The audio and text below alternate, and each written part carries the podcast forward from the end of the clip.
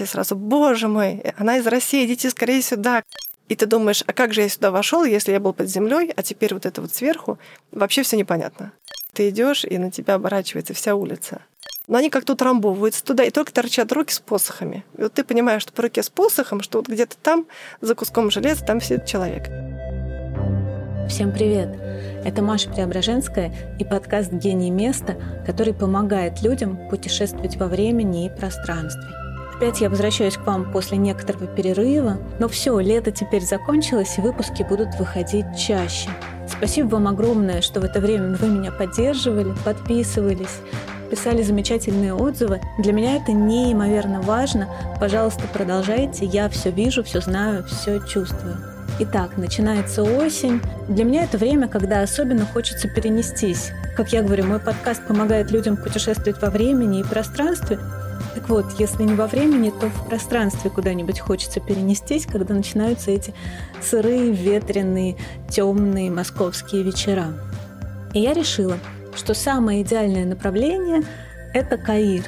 Яркий, горячий, шумный, красочный город, который, кстати говоря, очень многие мои друзья не смогли полюбить. Потому что шум, потому что хаос, непривычный для нас ритм, культура, да вообще все непривычное. Но, как говорят, с Каиром всегда так.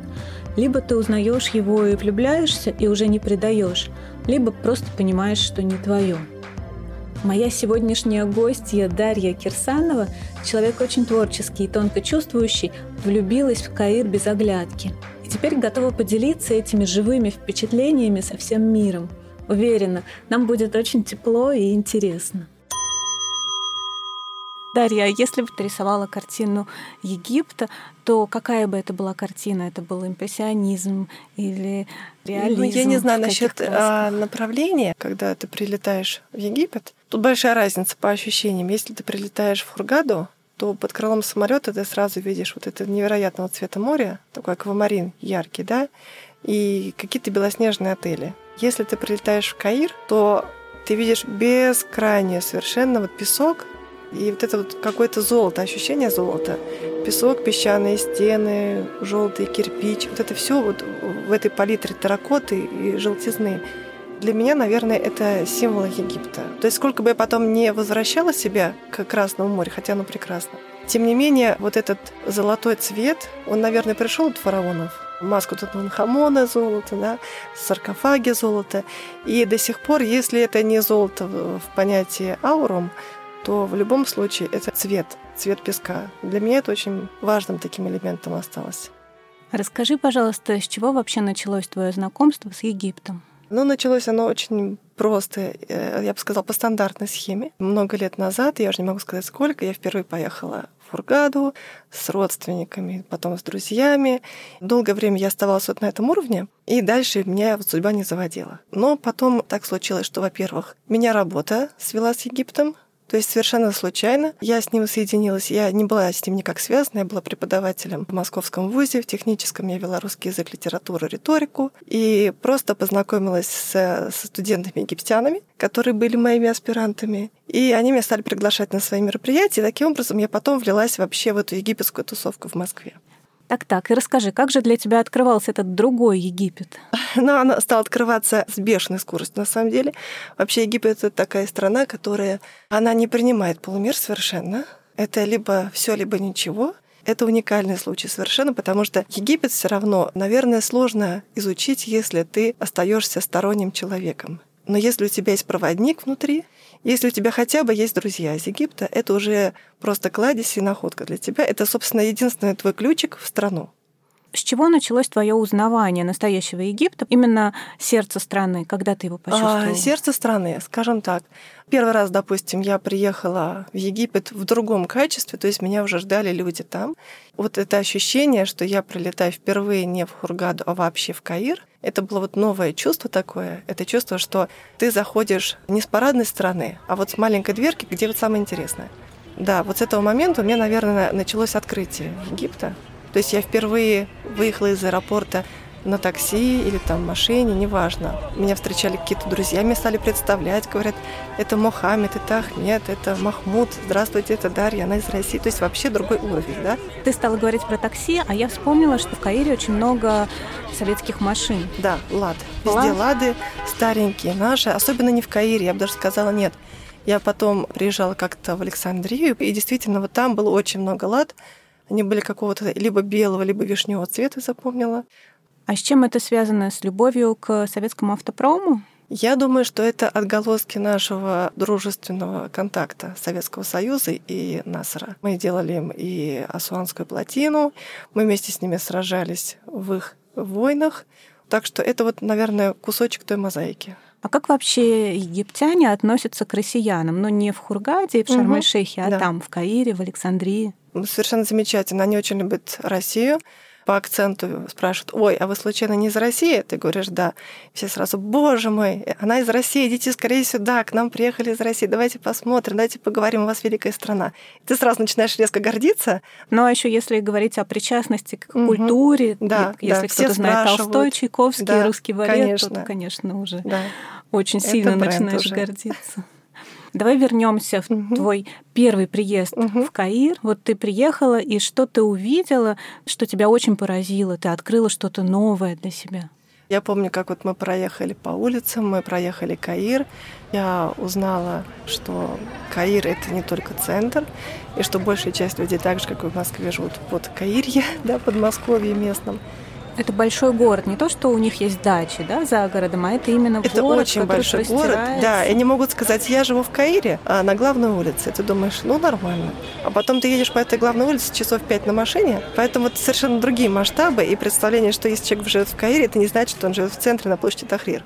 Я слышала много рассказов о Каире, и в частности об архитектуре Арт-Нуво, которая угу. появилась, если я не ошибаюсь, в 20-х годах. И говорят, что это что-то удивительное и волшебное. И вообще люди не ожидают среди медресе, мечетей и старых рынков увидеть вот эту красоту. Да, да, такое есть. Наверное, меня это больше поразило не в Каире, а в Александрии, потому что Каир сам по себе, он очень разнообразен. И вот от этого обилия направлений в архитектуре сложно выделить, что вот это Арнуво, вот это Европа, да, ну, во время колонизации. Естественно, приезжали архитекторы, приезжали европейцы, они строили так, как им привычно. Но Александрия у меня ассоциируется с бетонными такими многоэтажками, то есть между этими многоэтажками буквально 10-15 метров, они стоят впритык друг к другу, а этажей может быть 20, например. И вдруг между ними ты видишь какой-то старенький особнячок, и на тебя прямо дышит Франция, да, это потрясающе. То есть ты идешь и раз так Франция кусочек, там Италия, и вот на это смотришь и думаешь, боже мой, какая красота, потому что везде пальмы,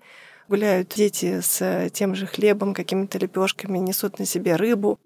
Сами египтяне считают, что Александрия — это современный город. Если Каир — это что-то такое старое, то Александрия для них, во-первых, это курорт, Хургаду и Шарм-эль-Шейх, они все таки не принимают в достаточной мере, для них это не курорты. То есть там египтяне практически не появляются. А Александрия для них это, да, это курорты Средиземное море. Другой вопрос, что египтяне не плавают там. Они есть, прогуливаются. Они гуляют, да. Поэтому э, в первую очередь это, конечно, набережная. Она тянется вдоль всей Александрии, и это совершенно такое приятное место, где можно купить мороженое, какие-то неожиданные египетские вещи. Я даже не помню их названия, но я перепробовала много из них. Это что-то типа горячей воды с острым перцем и бобами, например, да. Ее сдабривают э, лимоном. Это такая вот очень жгучая смесь. Казалось бы, зачем она вообще нужна э, в солнечной стране? Но нет, э, в холодным вечером это самое то. А что еще входит в такой традиционный отдых египтянина? Традиционный отдых египтянина это, э, наверное, сидение в кафе. То, что любят делать египтяне. Если они отдыхают или тебя приглашают, это сто процентов будет сидение в кафе. Они никуда не пойдут, вряд ли тебя пригласят в музей. Каирские кафе. Сидение в кафе или так называемых кахва или ахва – это известное времяпровождение египтян – они приходят туда где-то после обеда и проводят э, там самые жаркие часы. Играют в шахматы, курят кальян, слушают музыку или даже смотрят кино. И порой засиживаются до позднего вечера. Изначально женщины, конечно же, не допускались в эти кафе, но сегодня это не такое уж и жесткое правило. Ахва в переводе с арабского — это кофе. Но по мнению востоковедов, на древнеарабском это слово означало вовсе не кофе, а вино. И действительно, как мы помним по сказкам «Тысячи одной ночи», вино имело огромное значение в жизни арабского мира. Ну, до определенного времени. Пока не было в обиходе еще ни кофе и ни табака кофе пришел на место вина, ну, в каком-то смысле. И история принятия кофе в восточной традиции была очень сложная. В Египте он появился в конце 15-го, начале 16 века, как и в других странах Арабского Востока. Пришел из Йемена. К тому времени йеменские факиры использовали кофе во время своих религиозных ритуалов в мечети Аль-Асхар. Так вот, в Египте кофе долгое время вызывал горячие споры. Одни говорили, что поскольку он обладает возбуждающим и бодрящим действием, то несовместим с мусульманскими законами. Другие, напротив, парировали, что кофе полезен исламу, поскольку помогает совершать ночные молитвы. Долгое время так и продолжалось. Кофе то разрешали, то запрещали. Все зависело от мнения правителя, который руководил страной на данный момент. Но, например, в XIX веке в Каире было уже около тысячи вот этих самых ахва, кофеин. Эдвард Уильям Лейн, британский востоковед-переводчик и путешественник, который много времени провел в Египте, описывает эти ахвы XIX века. Он пишет, это небольшие помещения, выходящие на улицу. Фасадом служит деревянная загородка в виде арок. Вдоль фасада по обе стороны от дверного проема тянется мастаба, терраса. Высоту она имеет 2 или 3 фута, столько же в ширину и покрыта циновками, Такие же скамьи находятся внутри помещения с двух или трех сторон. Посетители всегда предпочитают пить кофе на террасе, выходящей на улицу. Надо сказать, что сейчас мало что изменилось. Действительно, мужчины, а сейчас уже и женщины, также сидят на стульях или скамьях прямо на улице. Они пьют кофе, они курят, они разговаривают. Правда, в современных кафе можно заказать и чай. На африканском континенте именно Египет является самым крупным потребителем чая. И, между прочим, он занимает пятое место по импорту в мире. Так что за чашечкой кофе или уже чая люди ведут самые разные беседы, и вот эти ахва или кахва являются своего рода клубами по интересам. Где-то будет собираться местная интеллигенция, где-то музыканты, как, например, в известной Ахва Аль-Тигара, одной из самых старых в Египте, которая находится на улице Мухаммеда Али. И не случайно именно там собираются музыканты, потому что это так называемая улица музыки или музыкантов. Раньше она была известна своими танцовщицами живота, а последние уже много-много лет э, мастерскими, музыкальными магазинчиками. И вот там можно посидеть и за чашечкой кофе поговорить о музыке, может быть, найти оркестр, который сыграет на твоей свадьбе. Все в Каире решается через такие разговоры. Мужчины будут сидеть, дымить сигаретами, пить кофе бесконечно. Женщины тоже там будут сидеть. Ну, например, мы пришли mm-hmm. в ресторан, нас пригласили египтяне, и они хотят нас угостить. Какое конкретно блюдо они нам предложат? А, во-первых, понятия ресторана в нашем представлении, наверное, в Египте нету, потому что оно будет немножко адаптировано. Там больше есть чайных домов, есть какие-то очень быстрые варианты стритфуда. И насколько вот я помню, куда бы меня не приглашали разные разные абсолютно люди, все кончалось в первую очередь кушари. Кушари — это такое традиционное египетское блюдо. Оно для вот стальных, наверное, желудков, которые надо закаливать с младенчества. То есть не каждому русскому зайдет кушари, но его надо обязательно попробовать. Это на самом деле такая гремучая смесь из макарон, жареных и не жареных, бобов, жареных и не жареных, причем самого разного вида, и нут, и фасоль, и горох, все вместе. Добавляется жареный лук туда же, и тебе дается на выбор, по-моему, две специи такой очень ядреный соус, от которого брызги слез у тебя, ты ничего не видишь вообще. Вот это кушари. Я вот не могу съесть больше двух ложек, но все с восторгом говорят, ну пойдем есть кушари. Как же мы без этого? Ну, еще, конечно, сладости. Сладости это такая современная, я бы не сказала валюта, но тоже достояние страны. Очень много в Каире совершенно невероятных каких-то кондитерских. Там тоже будет толпа людей, там совершеннейший хаос абсолютный. Сложно понять, с какой стороны входить и где выходить. Но если ты несколько раз сделал круг, ты понимаешь потом, так же, как везде в Египте, принцип работы вот этой циркуляции народа внутри. Там, да, там совершенно замечательные какие-то легкие булочки, присыпанные сахарной пудрой, там везде джем будет, мороженое. И самая дешевая сладость, которую едят все египтяне, и она здесь всегда тоже присутствует, на банкетах и дают, я ее очень люблю. Простые шарики в медовом сиропе. Напоминают наши пончики, только более засахаренные, наверное. То есть они такие все такие слипшиеся. Но я уже поняла, что городская жизнь Каира, она сладкая и притягательная. А вообще, куда еще стоит стремиться в этом городе? Я знаю, что у тебя есть твое место силы, куда ты всегда готова отправиться. Да, есть. Я для себя открыла коптский Каир. Опять же, его невозможно было открыть на туристическом уровне, когда я приезжала в Египет. Автобус как-то минует почему-то вот эту область, хотя это по-моему, это жемчужина Каира, потому что если ты там оказываешься, то ты оказываешься в сердце, но не в том сердце, которое знают все. Вот Ахрир — это такая карточка, это как Красная площадь у нас в Москве. Нет, это вот э, глубинная часть Каира, самая настоящая. То есть там, во-первых, есть такой кусочек сохранившегося, наверное, древнего Каира, древнего даже Египта. Там есть церковь, где по преданию провела какую-то часть своей жизни святая семья, то есть Мария Иосиф и маленький Иисус. На этом месте сейчас стоит церковь. Вся эта территория, она очень маленькая, она закрытая, и она спрятана от глаз, как все в Каире на самом деле. Все самое интересное очень сложно найти. Чтобы туда попасть, надо знать поворот и маленькую лестницу, которая ведет тебя в подземелье. Сначала я очень много раз проходила мимо, я абсолютно серьезно думала, что это какой-то подвал. А потом я познакомилась с девочкой, которая учится в Каирском университете. Она сказала, Дарья, пойдем, я сейчас тебе покажу. Она меня ведет к этой двери, я думаю, зачем? Когда мы там оказались, спустились по этим ступенькам, оказалось, боже мой, это невероятная, во-первых, красота. Во-вторых, это совершенно другой Каир, то есть другие звуки, другие запахи, другое ощущение, даже, ну да, другая архитектура, другая растительность, наверное. Коптский Каир – на территории современного Каира, конечно же, были поселения еще задолго до того, как этот город был основан.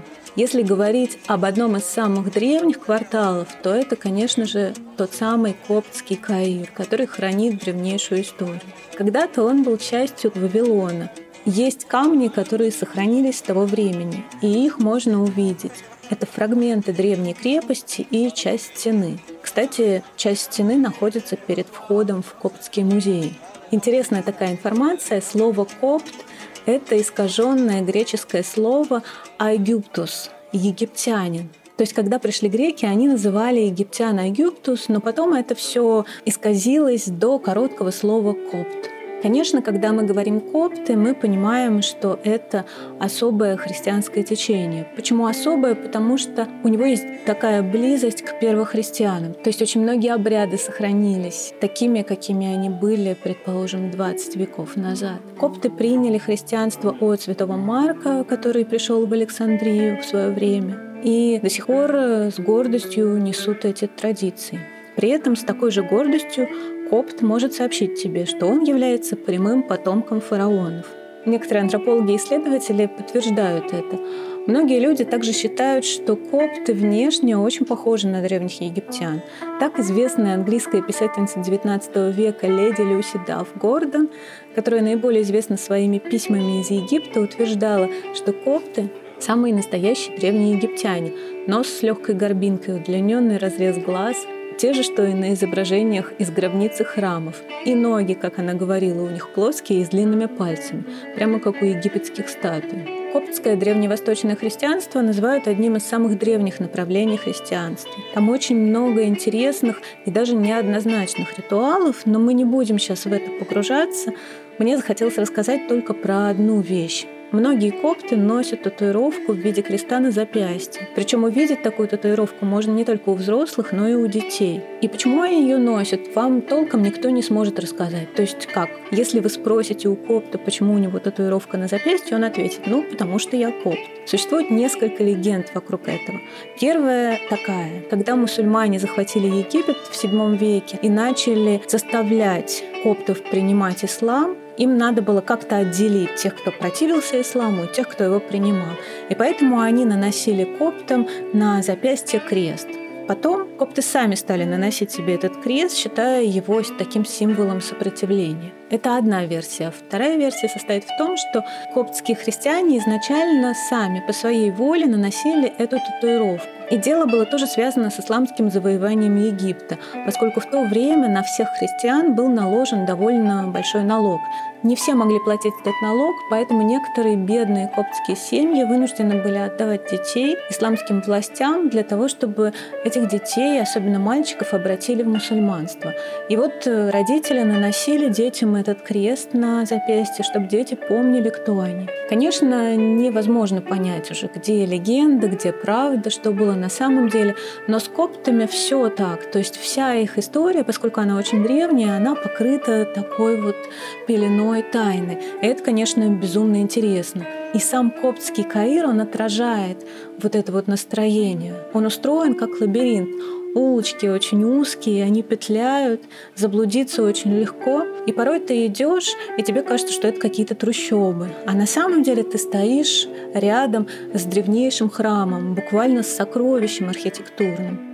Там есть церковь Святого Георгия, это совершенно уникальное здание. Вообще это какое-то такое странное зазеркалье по ощущениям, что ты Алисы в стране чудес, вот из этой области. Ты определенно спускаешься вниз под землю. Потом ты поворачиваешь налево, заходишь в церковь Святого Георгия, перед тобой возникает огромная высокая белая стена и ворота, которые, они же дверь деревянные, которым много, судя по всему, не то чтобы сотен лет, а даже больше. И эти ворота, если соотносить с размером, наверное, где-то этажа до четвертого. Узкий и очень высокий, очень. И ты думаешь, а как же я сюда вошел, если я был под землей, а теперь вот это вот сверху, вообще все непонятно. Там же есть родник Святого Георгия и вот эта церковь Марии и Иосифа. Там же есть дальше, раньше это была тоже церковь коптская, потом ее отдали под синагогу. По преданию, в том же районе, в районе вот нынешней синагоги маленькой, выловили Моисея из тростника. То есть вот вы представляете, рядом же, в двух шагах от этого места, если вылезти на свет Божий, там будет старейшая в Каире мечеть. То есть вот это все вместе, вы понимаете, что это синагога, это Иосиф и Мария, и это мечеть. Вот такое теплое и близкое смешение. Мне это место очень нравится. Оно мне очень дорого, наверное, моему сердцу трогает твой да, рассказ, да. и ты знаешь, очень хорошо представляется картинка. А этот район, он жилой, в эту мечеть, в эту синагогу уходят люди. Да, в эту синагогу ходят ходит. люди, в мечеть ходят люди, что прекрасно, ты, будучи христианином или кем бы ты ни был вообще, тебе доступ открыт. То есть я спокойно совершенно заходила в эту мечеть, я оставляла обувь, и можно там посидеть, помедитировать, подумать о жизни, послушать вот эти вот призывы, потом выйти, зайти в синагогу, представить себе вот эти все картины, потом спуститься спуститься и прикоснуться к тем камням, где, по идее, возможно, жила святая семья. И это настолько близко, что трудно в это поверить. Можешь дать какой-то ориентир, который поможет легко найти это место? Это метро Марк Гиргис можно добираться на маршрутке, но это очень сложно. А метро — это самый простой, доступный способ. Там есть мужские и женские вагоны, есть смешанные вагоны. И от этого метро буквально два метра. То есть оно тебя приводит к этой улице. На этой улице находится Коптский музей, один, на мой взгляд, из лучших музеев Каира, потому что он современный, оборудованный, у него уникальная коллекция. Туда привезены, например, крыши домов первых коптских поселений, и там невероятная роспись. Там роспись золотом и разноцветными красками, там какие-то корабли, цветы, дома, здания. Вот это все уходит такими маленькими балкончиками вверх поэтапно. Тебя вот туда уносит куда-то ввысь, и ты оказываешься в твоем воображении, то ты рисуешь себе всю вот эту коптскую деревню на самом деле. Знаю, что у тебя есть любимый маршрут прогулки по Коптскому Каиру, твоему Коптскому Каиру. У меня маршрут был очень простой. Я обычно доезжала на метро до этого Маргиргиш, то есть я туда шла пешком, проходила по древнему мамлюкскому Каиру. Это просто... Для меня это тоже, кстати, наверное, э, самое яркое впечатление, потому что там находится хвост этого бесконечного рынка Хана Халиля. То есть он настолько необъятен, вот этот вот рынок, что непонятно, на самом деле, я до сих пор не очень понимаю, где он начинается, где кончается. Это вот все улицы, они являются рынком. Там живут люди, там лошади тянут свои повозки. То есть вообще Каир удивителен тем, что вроде 21 век, но в то же время вот эти лошади, какие-то там барашки везде, и все в национальных костюмах. Там периодически можно встретить каких-то таких же обезумевших, восторженных, одиночных иностранцев. Звучит вообще как другое измерение, да, на самом да, деле. Да, это звучит как фантастический мир. То есть можно, наверное, часами об этом говорить? Можно, да, легко совершенно. Потому что там нет конца этому Каиру, нет края. Ты будешь переходить из одной мечети в другую, на тебя будут наваливаться просто слои этой истории и погребать тебя где-то внизу под ними, потому что это очень сложно в себе удержать и структурировать, потому что Каир это все-таки хаос. Причем у этого хаоса у него есть э, свои правила и законы движения, и только сначала тебе кажется, что здесь вообще нет никаких правил, и ты теряешься. Но вот если ты прочувствуешь ритм города, он какой-то внутренний, такой скрытый, такой, знаете, биение какого-то сердца очень глубоко под землей. Вот если ты начинаешь двигаться в такт ему, то Каир тебе открывается. Так что здесь надо просто вот прочувствовать ритм, наверное, города. Тогда есть... все откроется. То есть в какой-то момент ты просто отпускаешь. Да? да, вот я и говорю, отпустить это самое не то чтобы простой, это самый правильный, наверное, способ познания места. Но если ты принимаешь все, что происходит, тогда это э, начинает открываться перед тобой с какой-то очень, наверное, нежной, красивой точки зрения. То есть ты начинаешь чувствовать вот то, что скрыто, не то, что шокирует. Шокирует это поначалу, да, наверное, всех. Если ты прошел вот эту стадию, то э, ты увидишь другой Каир. Это такая вот разноцветная, наверное, сокровищница. Ты много времени провела в Каире и знаешь его сердце, много гуляла по Каиру. Скажи, честно, были ли у тебя какие-то неприятные истории, когда ты чувствовала опасность? Ну, был такое, не то чтобы опасность, наверное, какое-то назойливое внимание, да, было. Я старалась свести его к минимуму, как это возможно. Если ты белый человек, особенно если ты белая девушка, и особенно если ты бродишь там в одиночестве по Каиру, по Александрии, это совершенно другой расклад. Понятно, что ты принимаешь правила, ты не ходишь в шортах и майке, ясное дело. Можно где-то одеть платок, чтобы не выделяться из толпы. Хотя многие мои знакомые они этого не делали. Вот, поэтому да, э, иногда случалось такое, что ты идешь и на тебя оборачивается вся улица. Вот в Каире, кстати, такого не было. В Александрии, да. Но это чистое любопытство. Да, скорее всего, да, любопытство. То есть никакой особенной опасности я не чувствовала. Вообще не могу сказать, что Египет — это какая-то недружелюбная страна, потому что когда я путешествовала из Каира в Александрию, я ехала на поезде. Я вот не могу сказать, что достаточно знаю арабский, поэтому мне было сложно это сделать. Технически это было сложно. Я была одна. Мне надо было найти поезд. Я только знала точку отправления и точку прибытия. Допустим, я нашла кассу, но билета там не было египетские железные дороги. Железные дороги в Египте были вообще-то первыми на африканском континенте.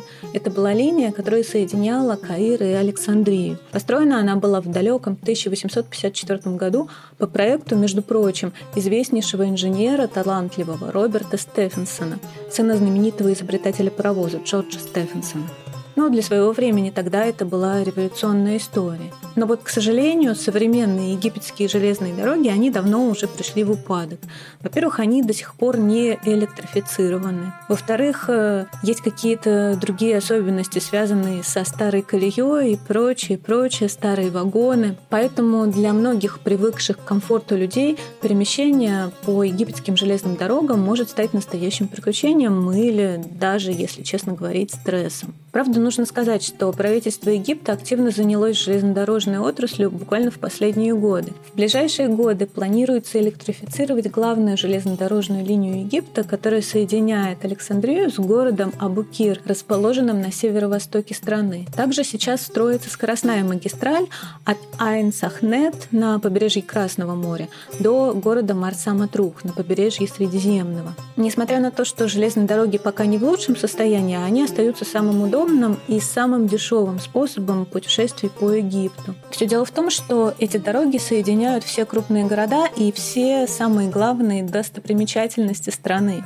Разве что исключая курортную зону Синая, Хургады и западную пустыню. Ну, конечно же, самый популярный маршрут для иностранных туристов — это Каир-Александрия. Для того, чтобы купить билеты на поезд, даже на поезд Каир-Александрия, на который, наверное, легче всего купить билеты, нужно пройти настоящий серьезный квест. Все дело в том, что работникам железнодорожных вокзалов не рекомендуется продавать билеты иностранцам. То есть, да, вы увидите кассу, увидите в эту кассу две очереди, кстати, там она будет будет и мужская, и женская. Вы простоите в очереди, но билет вам не продадут. Придется долго разбираться, возможно, вы пригласите директора вокзала, и тогда, может быть, он продаст вам билет на самый лучший поезд Египта, который называется Абелла, который идет из Каира в Асуан, и билет будет стоить порядка 100 долларов.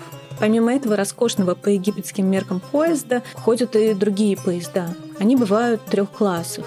Естественно, первый класс самый дорогой, самый лучший. И вот первый класс, в котором, наверное, будет более-менее комфортно ехать иностранцу. Второй класс, как говорят, тоже очень неплохой. Там есть кондиционеры, там есть мягкие кресла. И там, конечно же, будет э, значительно больше людей. Есть еще третий класс, который будет уже не такой мягкий, не такой удобный, шумный, людный. Возможно, некоторые окна будут разбиты, возможно, будет прокурено. И есть так называемые желтые поезда, что-то вроде электричек, на которых ездят самые бедные местные жители. Они набиваются туда, как сельди в консервную банку. И, конечно, это особый experience, что называется, путешествие в таком поезде. Там такой немножечко хаос восточный. Но опять же, ты это принимаешь, ты к этому привыкаешь, это становится частью места. Это нормальное явление. То есть билета не было, а поезд был. Там было табло, поезд до Александрии, не помню, какой это был, по-моему, 18-я платформа, час 30, ну, допустим. Я начинаю искать 18-ю платформу и понимаю, что на этом вокзале их вообще 6. И все на арабском написано, то есть ты Да. читаешь по-арабски? Да, я по-арабски. Но я понимаю, что их 6. Я даже прошла еще специально посчитала. Нет, их шесть, их не больше, их ровно шесть. Тут ко мне подошел египтянин, который увидел, что я явно потерялась, я явно в смущении. Он говорил по-английски. Он спросил, что, собственно, я ищу. Я говорю, да вот ищу поезд до Александрии. Тут говорят, в час 30, и 18 платформа, ее явно нет. Он говорит, а вы не обращайте внимания, у нас пишут что угодно. Платформа всегда четвертая, но это не факт. Поезд, скорее всего, придет часа в 4, но у нас тоже нет расписания. Я говорю, как вы узнаете? Он мне говорит, а вот видите, там стоит мужчина с козами. И вот когда он двинется, это будет значить, что поезд прибывает. Я говорю, интересно. Я говорю, а можно я с вами постою недалеко, потому что я чувствую, что без вас я не сориентируюсь. Он говорит, да без проблем. У него билет был. У меня не было. Он сказал, что это не проблема. В общем, мы нашли этот поезд. Действительно, тот мужчина с козами, он двинулся. В определенный момент N подошел очень странного вида поезд такой. Сейчас, кстати, они вроде бы по слухам закупили новые поезда, по-моему, в России. А в тот момент, это было года, наверное, 4 назад, Поезда были старого типа, то есть это был такой гигантский жестяной, наверное, контейнер с окнами. Но, на мой взгляд, хотя, как мне сказали, это какой-то люксовый поезд был. И в этот поезд все кинулись на перегонки сразу же. То есть все понимали, что это поезд до Александрии, хотя нигде об этом не было написано. И козы тоже. Козы тоже, мужчины. И мы туда бросились вот этой всей толпой. Я не понимаю, в какой вагон мы вообще идем. Он меня толкает и говорит, бежим сюда, нам надо срочно. В общем, мы залкались в какой-то вагон. Есть такие места в вагоне, в тамбуре, наверное, где теоретически там электрика. Там, наверное, какие-то проводки, которые отвечают за функционирование всей этой системы, открытие дверей и так далее. Так вот, э, провода были сверху, а внизу получалась такая полость. Но все равно там, извините, провода, там напряжение. И вот эти все полости, они были уже заполнены стариками, которые сидели там не то что в три погибели, они сидели в очень таком смехотворном положении. Я вообще не знаю, как они оттуда могли встать. А, но они как-то утрамбовываются туда и только торчат руки с посохами. И вот ты понимаешь, что по руке с посохом, что вот где-то там, за куском железа, там сидит человек. То есть поезд был набит абсолютно под завязку. Мы поехали, и в какой-то момент пошел контролер, естественно. Я вообще не знаю, как он там пробивался. Подошел ко мне, и в этот момент кто-то мне в руку, я даже не знаю кто, потому что того парня не было со мной уже, оттеснили в толпе. Мне в руку кто-то всунул билет. Ничего себе, какая Да, чудесная да, история. просто совершенно чудесная история. И другие люди, которые меня тоже не знают, я вообще их не видела. То есть мы все вместе хаотично бежали в этот вагон. А они мне говорят, что девушка, девушка, вот там место, садитесь срочно. Меня посадили. Я не знала, э, что это за место, является ли оно моим местом или местом по этому таинственному билету. В общем, я на этом месте совершенно комфортно и чудесно доехала до самой Александрии. Там меня уже в вагоне подобрали, сказали, вы же в Александрии, мы слышали. Откуда интересно, кстати. То есть весь поезд знал, Да, что да. в нем есть белая девушка, Есть белая которая девушка, которая, очевидно, едет в Александрию, да. Мне сказали, вот там будет станция, вот вам туда не надо, а выходите на станции до. Мне все помогали, всем поездом меня туда высадили. Поэтому э, я вот не могу сказать после таких историй, что это какая-то недружественная страна. Нет, это чудесные люди и просто прекрасный опыт. Это чудесная история, но при этом некоторый стресс. А есть ли какие-то другие возможности перемещения между городами? Есть, и можно заказать такси, если много денег. Ну, много денег это по египетским меркам, для России все таки это не критично. В пересчете на русские рубли в тот момент мне показалось, это было где-то около тысячи рублей. Я считаю, что если ты находишься в Египте или вообще какой-то другой стране, да, то надо выбирать виды транспорта, которыми пользуются местные. Только так ты сможешь стать частью места. А сколько времени в целом ты провела в Египте? И жила ли ты как турист или как местный житель? Я жила как местный житель, но мои поездки, они, наверное, были не дольше, чем несколько месяцев. Потом я стала приезжать туда уже самостоятельно, вообще без привязки к отдыху, работе или каким-то романтическим увлечениям. Меня заинтересовало, скажем так, современное искусство Египта. Во-первых, как я на него вышла? Я обнаружила, что в Каире на острове Замалик есть такое место Замалик. Это такая мекка для туристов э, в Каире. И вот э, в Замалике я обнаружил огромное количество частных галерей. То есть такого количества я не видела вообще нигде в мире. В одном доме может быть сразу несколько галерей. Несколько, сколько подъездов, столько галерей. И в каждой галерее может быть открытие. Там будут фотографы, там будет богема, там уже рядом какие-то маленькие кафешки, ресторанчики. Я познакомилась с художниками. Оказалось, что это потрясающее совершенно явление, потому что современное искусство Египта, оно живет, развивается, но оно живет и развивается на базе вот этого великого древнеегипетского наследия. Я поняла, что ты хорошо знакома с богемной жизнью современного Египта. А вообще, как она выглядит? Очень интересно. Она выглядит замечательно. Концентрируется, наверное, в районе оперы. Есть такой район в том же Замалике, опять же. То есть такой культурный центр Каира скажем так. Вообще это место, оно для меня стало тоже своего рода открытием, потому что я вот такого не видела в России, по крайней мере, вот в бытность меня. Я подозреваю, что, возможно, что-то подобное было в Советском Союзе. Вот по ощущениям, по фильмам, может быть, по рассказам да, наших родителей. Меня пригласили посетить, как мне сказали, чтение. Я подумала, интересно. Мы пришли в здание, это такой театр в этой Каирской опере. Народу было просто тьма. Причем люди были одеты явно для какого-то театрального похода. Вышли на сцену несколько поэтов. У них были удобные кресла. То есть было 3-4 кресла, 3-4 поэта. И они начали по очереди декламировать стихи. И это как бы все. То есть не было шоу. Не было ни музыки, не было какого-то представления. Просто люди в креслах читали стихи публики. На арабском, естественно. Понятно, да, что на арабском. Я не понимала ничего, я просто слушала музыку этого стиха, мне было очень интересно. Потом я поняла, что ну, я уже послушала достаточно, всем спасибо, я впечатлилась, и мы с девочкой решили выйти. Вот когда мы вышли, тут началось самое сногсшибательное. Нам открыли дверь на выход, и оказалось, что на улице стояло человек сто в ожидании, что кто-то выйдет, и у них будет шанс пробраться внутрь. Я такого ажиотажа не видела. Это не были какие-то медийные личности. Это не было какое-то шоу вот, в прямом таком значении. Да? Это было просто чтение стихов. И для меня это стало открытием абсолютно другого Каира. Такая творческая составляющая этой богемной жизни, да, как мы это назвали с тобой, это что-то совершенно удивительное, абсолютно. Вот ты рассказываешь, и я опять вижу совершенно другой Египет. Какие все-таки разные грани у него? Сколько бы ты ни путешествовал, Египет он оставляет очень яркий след в твоей жизни.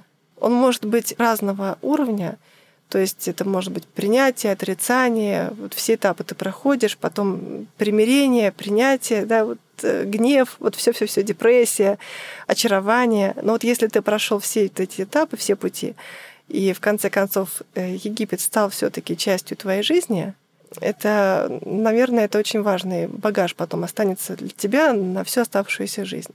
Он будет тебя питать и поддерживать. Дарья, а если бы ты составляла свою картину Каира, потому что мы, угу. наверное, больше с тобой сегодня говорили о Каире, из звуков, то какие бы звуки это были? Ну, в первую очередь, это автомобильные гудки. Это сто процентов. Когда я в Москве слышу на характерном тоне автомобильные гудки, у меня сразу же наваливается Каир. Это вот, наверное, это уже в меня впаялось вот это ощущение, оно вошло в кровь, оно меня не покинет, я боюсь, до конца моих дней. Да, я скучаю, на самом деле, по этому всему многоцветию. Сколько бы ты ни путешествовал, Египет, он оставляет очень яркий след в твоей жизни. Ну вот, отшумел наш Каир. Можно теперь в тишине помечтать о нем и даже, может быть, спланировать поездку. Но помните, что у этого города просто незабываемый характер, закаленный веками. Спасибо вам, что дослушали этот эпизод до конца. Это был последний эпизод второго сезона. Но третий сезон не заставит себя ждать, он будет уже очень скоро. Это будет что-то особенное. Подписывайтесь, если вам понравился выпуск. Пишите о своих ощущениях мне в Инстаграм, тикет нижнее подчеркивание ту. Ну и, конечно, ждите новых путешествий.